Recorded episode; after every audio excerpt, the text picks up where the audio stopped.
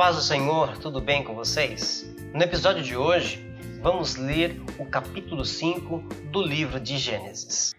Esta é a lista dos descendentes de Adão. Quando criou os seres humanos, Deus os fez parecidos com ele. Deus os criou homem e mulher e os abençoou. Eles deu o nome de humanidade. Com a idade de 130 anos, Adão foi pai de um filho que era parecido com ele, e pôs nele o nome de Sete. Depois disso, Adão viveu mais 800 anos. Ele foi pai de outros filhos e filhas e morreu com 930 anos de idade. Quando Sete completou 105 anos, nasceu o seu filho Enos. Depois disso, Sete viveu mais 807 anos ele foi pai de outros filhos e filhas e morreu com 912 anos de idade. Quando Anos tinha 90 anos, nasceu o seu filho Cainã.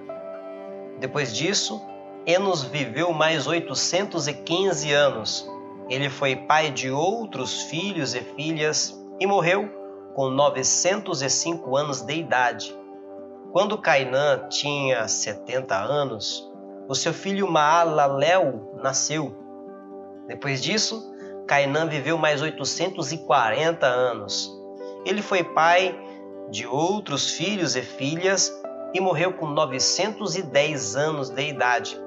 Quando Maalalel tinha 65 anos, nasceu seu filho Jared. Depois disso, Maalalel viveu mais 830 anos. Ele foi pai de outros filhos e filhas e morreu com 895 anos de idade. Jared tinha 162 anos quando seu filho Enoque nasceu. Depois disso, Jared viveu mais 800 anos. Ele foi pai de outros filhos e filhas e morreu com 962 anos de idade. Quando Enoque tinha 65 anos, o seu filho Matusalém nasceu. Depois disso, Enoque viveu em comunhão com Deus durante 300 anos e foi pai de outros filhos e filhas. Enoque viveu 365 anos. Ele viveu sempre em comunhão com Deus e um dia desapareceu, pois Deus o levou. Quando Matusalém tinha 187 anos, o seu filho Lameque nasceu. Depois disso, Matusalém viveu mais 782 anos. Ele foi pai de outros filhos e filhas e morreu com 969 anos de idade. Quando Lameque tinha 182 anos, foi pai de um filho e disse: O Senhor Deus amaldiçoou a terra, e por isso o nosso trabalho é pesado. Mas este menino vai trazer descanso para nós. E Lameque pôs no filho o nome de Noé. Depois disso, Lameque viveu mais 595 anos. Ele foi pai de outros filhos e filhas e morreu com 777 anos de idade. Depois que completou 500 anos de idade, Noé foi pai de três filhos, Sem, Cão e Jafé. Glórias a Deus. Boa é esta palavra. O capítulo 5 de Gênesis funciona como uma ponte entre dois arcos históricos, a criação e o dilúvio. E se nós atentarmos para o que está escrito no livro de Gênesis, principalmente neste capítulo, que é o capítulo 5, como eu disse, é uma ponte, ele faz essa ligação entre o evento principal, que é a criação do mundo, a criação do homem, a criação da mulher, e isso é descrito no início deste capítulo. A humanidade foi criada através de Adão e Eva, e existia aqui um momento de comunhão com Deus, não é verdade? Adão tinha um relacionamento com Deus, existia aquela comunhão plena, aquela comunicação plena entre Deus e esta humanidade que foi criada, que estava ali no jardim do Éden. De repente, nós temos aqui anunciada a morte de Adão e em seguida toda a sua prole. Por que então é importante fazer uma leitura dessas? Porque nós precisamos, acima de todas as coisas, analisarmos o contexto histórico, o contexto espiritual desta lista, que é uma lista importante. Nós observamos no capítulo 5 com detalhes a genealogia de Adão.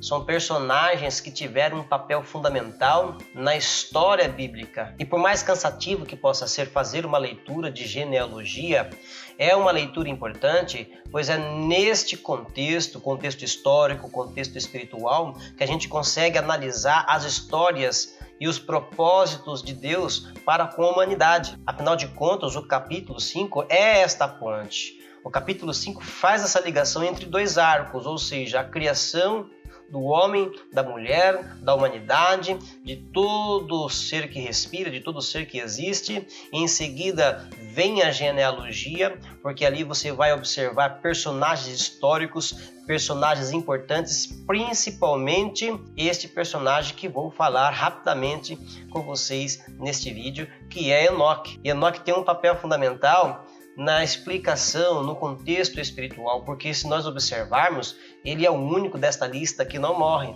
ele é arrebatado, porque Enoque viveu um momento único na história antes do julgamento de Deus ali naquele dilúvio. Porque no fim do capítulo 5, nós vemos a menção de Noé e dos seus três filhos, Sem, Cão e Jafé. Ou seja, nós temos aqui antes a criação e em seguida o dilúvio. Porque Deus então se arrepende e a Bíblia diz que Deus se arrepende de ter criado esta humanidade. Por quê? Justamente Enoque viveu esse momento único antes deste julgamento. Porque Enoque vivia numa época em que as pessoas eram muito más. E se a gente fica espantado com as maldades dos dias de hoje, naquela época também não era diferente. Pelo contrário, naquela época a maldade era uma coisa terrível para a humanidade. Os homens se inclinavam, o desejo do coração dos homens era praticar a maldade. A Bíblia vai nos dizer isso. E Enoque, ele fugia à exceção. Enoque tinha um comportamento, Enoque tinha um relacionamento e Enoque agradava a Deus. é interessante a gente ver isso porque mesmo no meio escuro, no meio sujo, tinha ali um indivíduo que caminhava, que andava com Deus. Enoque nos mostra então que é possível a gente viver uma vida diferente, uma vida diferenciada, uma vida de comunhão com Deus em meio a uma sociedade corrupta como é nos dias de hoje. É interessante que no livro de Hebreus, Enoque vai ser mencionado também. Vamos ler? Foi pela fé que Enoque escapou da morte. Ele foi levado para Deus e ninguém o encontrou porque Deus mesmo o havia levado.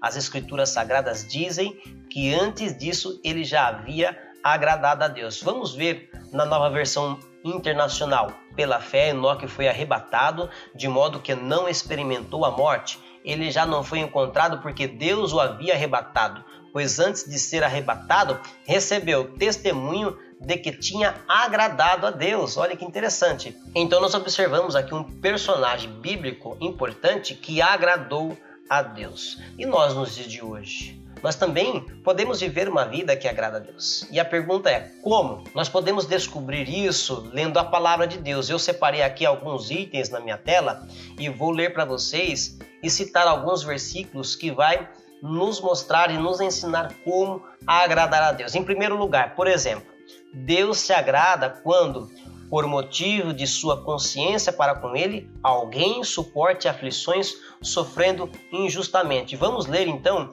em 1 Pedro capítulo 2 e versículo 19, que diz assim: Se vocês suportarem sofrimentos injustos, sabendo que esta é a vontade de Deus, ele abençoará vocês por causa disso. Vamos lá então para o número 2. Deus se agrada quando os filhos obedecem aos pais. Colossenses capítulo 3 e versículo 20. E isso é interessante porque a obediência é algo fundamental na vida do filho. Os filhos precisam obedecer os seus pais, porque esta é a vontade e isto agrada a Deus. De que forma nós obedecemos? Sem questionar, a obediência ela deve ser integral e isto tem que ser trazido para nós também como cristãos. Deus que é o nosso Pai, o Pai de todos, como agradamos ao nosso Deus? Obedecendo a Ele, sem questionar, porque é de fato que Deus sabe o que é melhor para mim, o que é melhor para você.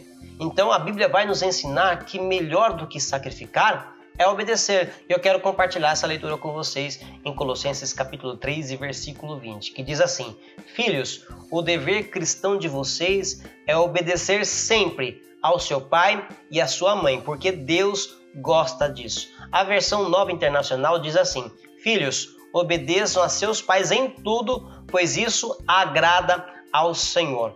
Na João Ferreira de Almeida, recebida, diz assim: Vós, filhos, obedecei em tudo a vossos pais, porque isto é agradável ao Senhor. Ou seja, agradar a Deus não é uma tarefa difícil. Nós observamos nas Escrituras Sagradas. A Bíblia é o nosso guia, ela tem condições de nos ensinar passo a passo de como sermos bem-sucedidos na vida cristã. Vamos para o outro item que eu separei aqui na tela para vocês. Deus se agrada quando louvamos a Ele e ajudamos aos outros. Olha que interessante. As obras de caridade. Então vamos ler esta passagem que eu mencionei aqui, Hebreus 13 e 15, que diz assim a palavra de Deus: Por isso, por meio de Jesus Cristo, ofereçamos sempre louvor a Deus. Esse louvor é o sacrifício que apresentamos, a oferta que é dada por lábios que confessam a sua fé nele. Interessante. Vamos acompanhar na nova versão internacional. Por meio de Jesus, portanto, ofereçamos continuamente a Deus um sacrifício de louvor que é fruto de lábios que confessam o seu nome. Então Deus se agrada quando nós fazemos esse tipo de trabalho, o trabalho de caridade, o trabalho que agrada a Deus, pois este é o sacrifício que o Senhor recebe também. E por último, o item número 4, Deus se agrada quando ofertamos ao trabalho de seu reino. Então, isto também é um ato de gratidão a Deus. É bem verdade que a oferta ela tem que ser uma coisa voluntária.